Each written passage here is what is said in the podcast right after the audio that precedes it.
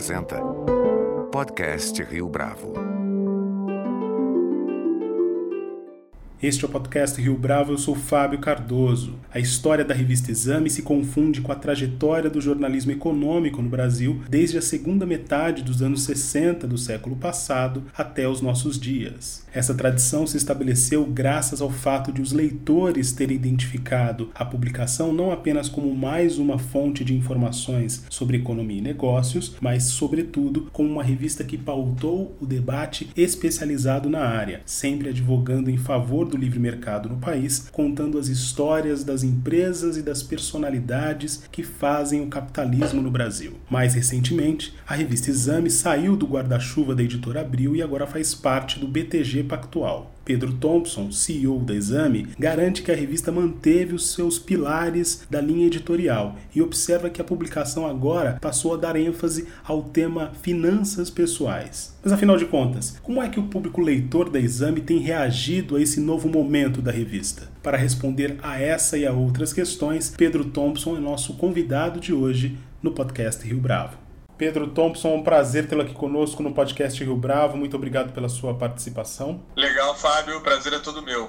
Pedro, ao longo de sua história, mais do que uma marca, a revista Exame se consolidou no imaginário dos leitores brasileiros como um porto seguro, uma referência mesmo para as informações econômicas e para o debate sobre mercado. O que o novo perfil da revista traz de diferente para esse público? Fábio, ótima pergunta. Primeiramente, mais uma vez, obrigado pela oportunidade de bater esse papo com vocês, de gravar esse podcast com todos aqui, em nome da Exame, principalmente em nome da, da Rio Bravo. O que é essa nova Exame, tá?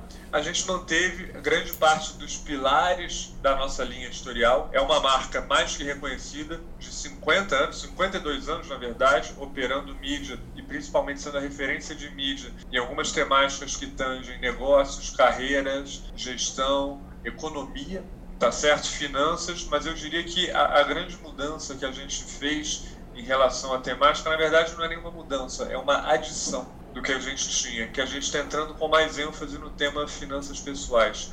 Hoje em dia, finanças pessoais não é simplesmente um tema nichado num determinado pico do, do topo da, da pirâmide. Muito pelo contrário. Hoje em dia, finanças pessoais é uma temática comum à classe A, à classe B, à classe C, em função de diversos fatores. Desde uma quebra de um oligopólio bancário, até mesmo uma taxa de juros em níveis, digamos assim, japoneses, tá certo? Uma questão de reforma de previdência, um alongamento da vida, da expectativa de vida da população. Então, o, o que não falta são indicadores macros para tornar esse tema cada vez mais demandado. Muito bem. Agora, Pedro, ainda falando dessa adição que eu chamaria de mudança, né, em termos de perfil editorial, mais do que o projeto gráfico, o fato da revista fazer agora parte de outro grupo provocou algum tipo de desconfiança ou estranhamento junto a esse leitor da revista que já estava habituado com a publicação da editora Abril? Nenhum, Fábio, nenhum, porque os pilares fundamentais do nosso trabalho,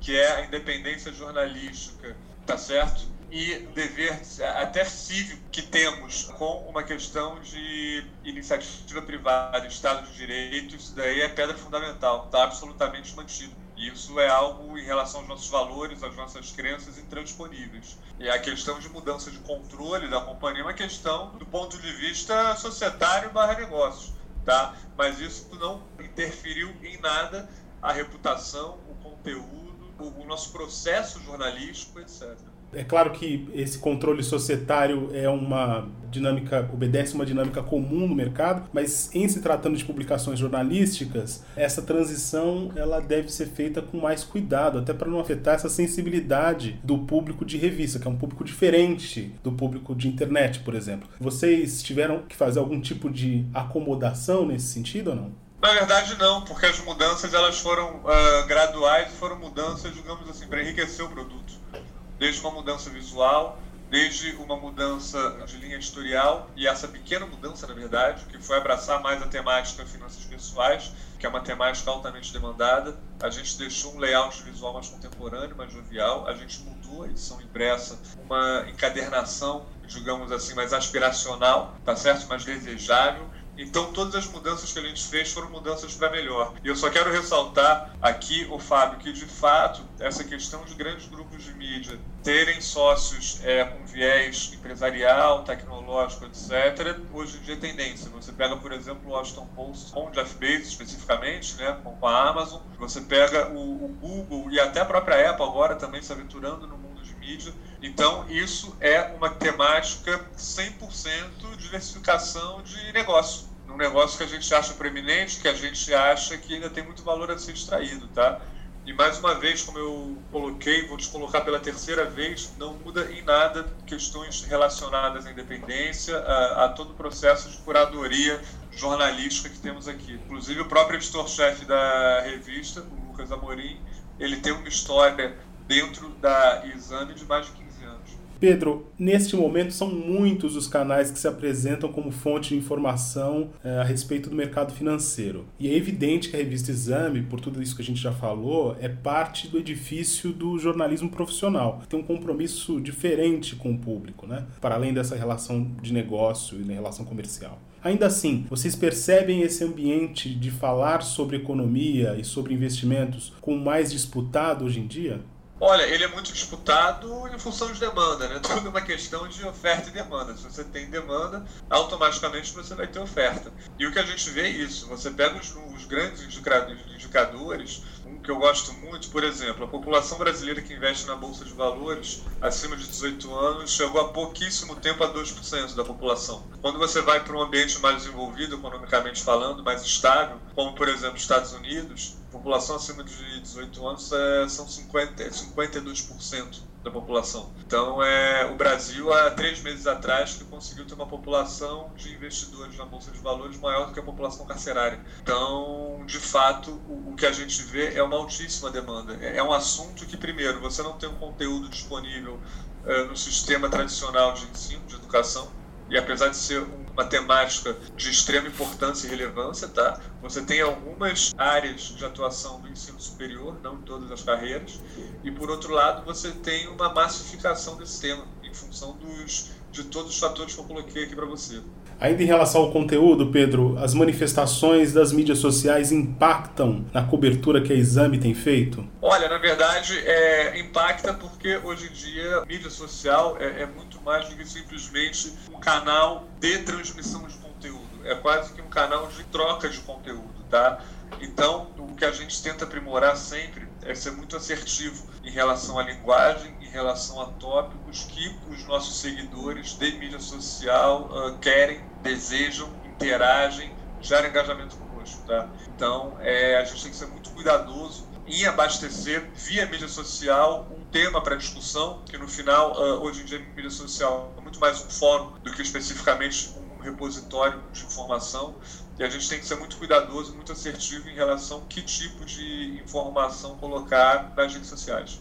Mais do que a revista, outra frente de conteúdo que se estabeleceu foi a Exame Research. Conta pra gente um pouco das características e dos serviços que vocês oferecem. Legal, Fábio.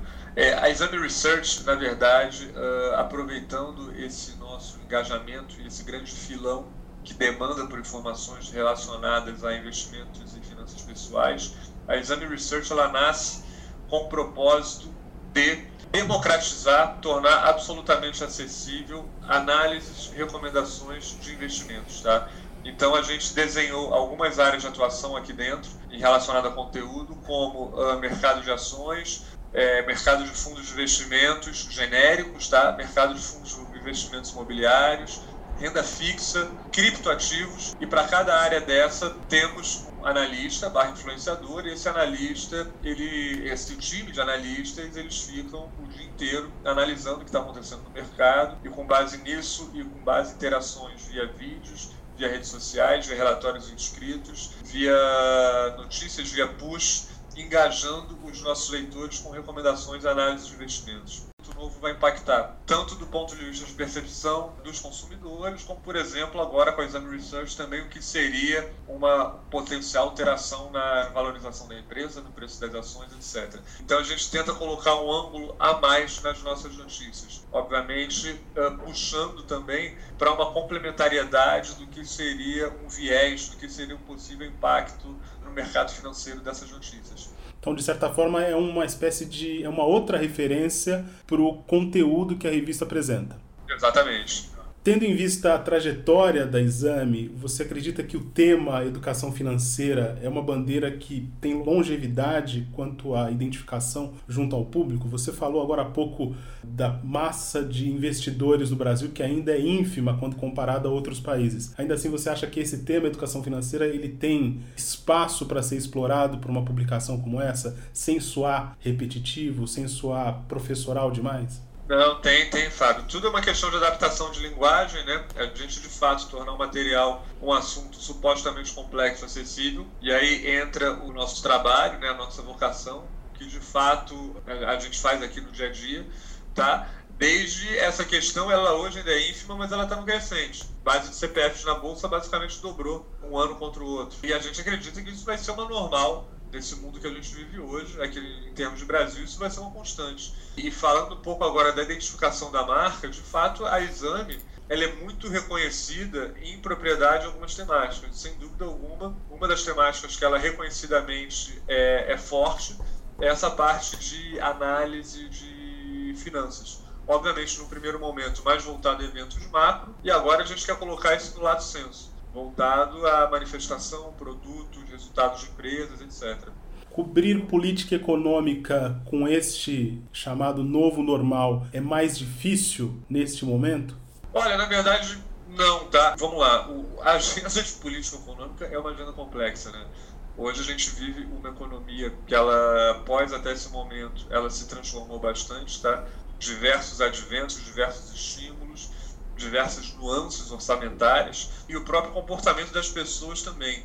Então, é um desafio, tá, Fábio? A gente conseguir tangibilizar isso num conteúdo que de fato tenha propriedade e faça sentido repassar para as pessoas. Mas está sendo uma aventura super bacana, tá? A gente tem visto aí hábitos de consumo, a gente tem visto até uma conjuntura macroeconômica do país efetivamente mudando e a coisa está mudando, está mudando rápido, e a gente aqui tem dever fiduciário de transmitir isso da melhor maneira possível. A transição da revista se deu exatamente no mesmo período em que a pandemia se estabeleceu, não só no Brasil, mas também no mundo. Foi um desafio a mais ter que fazer essa conversão e, de certa forma, é, sustentar a bandeira do livre mercado no momento em que existe uma pressão por mais intervenção do Estado?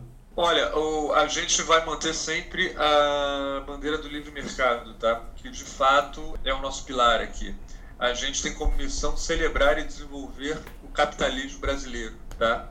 E, e dito isso, isso daí de maneira inexorável uh, como uh, promover, digamos assim, a, a livre economia. E a gente vai promover, mas a gente, a gente acredita como grupo que a melhor maneira de promover a livre economia é muito mais mostrando cases, casos de sucessos empresariais, de sucessos de empreendedorismo, do que efetivamente tendo uma pauta 100% opinativa e crítica. Quais são os próximos desafios que a Exame tem pela frente? Onde você vê a revista chegando nos próximos 12 meses? Legal, ô, ô, Fábio. Primeira coisa que assim, a Exame ela hoje não é simplesmente uma revista, né? Hoje a Exame é uma plataforma a gente criou um conceito de jornada, que aqui a gente está trabalhando com quatro verticais. A vertical de notícia, que é o core da empresa, é onde a empresa é reconhecida, tem seu valor de marca, tem sua percepção, que aliás é super positiva relacionada ao grande público.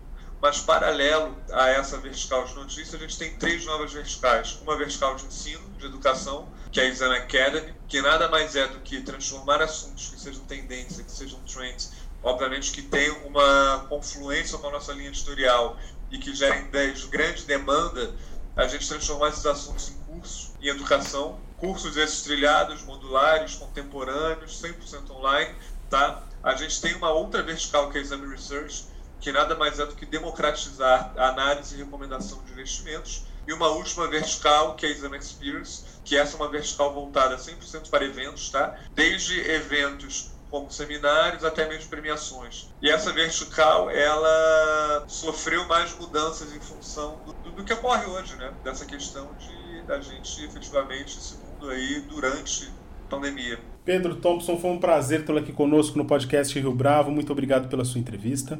Eu que agradeço, Fábio. Super obrigado pela oportunidade, pela sua condução e um prazer falar contigo. Este foi mais um podcast Rio Bravo. Você pode comentar essa entrevista no nosso perfil do Twitter, arroba podcast Rio Bravo, ou no Facebook da Rio Bravo. A nossa lista completa de entrevistas está disponível no Apple Podcasts, no Deezer, no Google Podcasts, no SoundCloud e no Spotify. E no aplicativo O Guia Financeiro, além dos nossos podcasts, você encontra muito mais conteúdo sobre o mundo da economia em diversos formatos.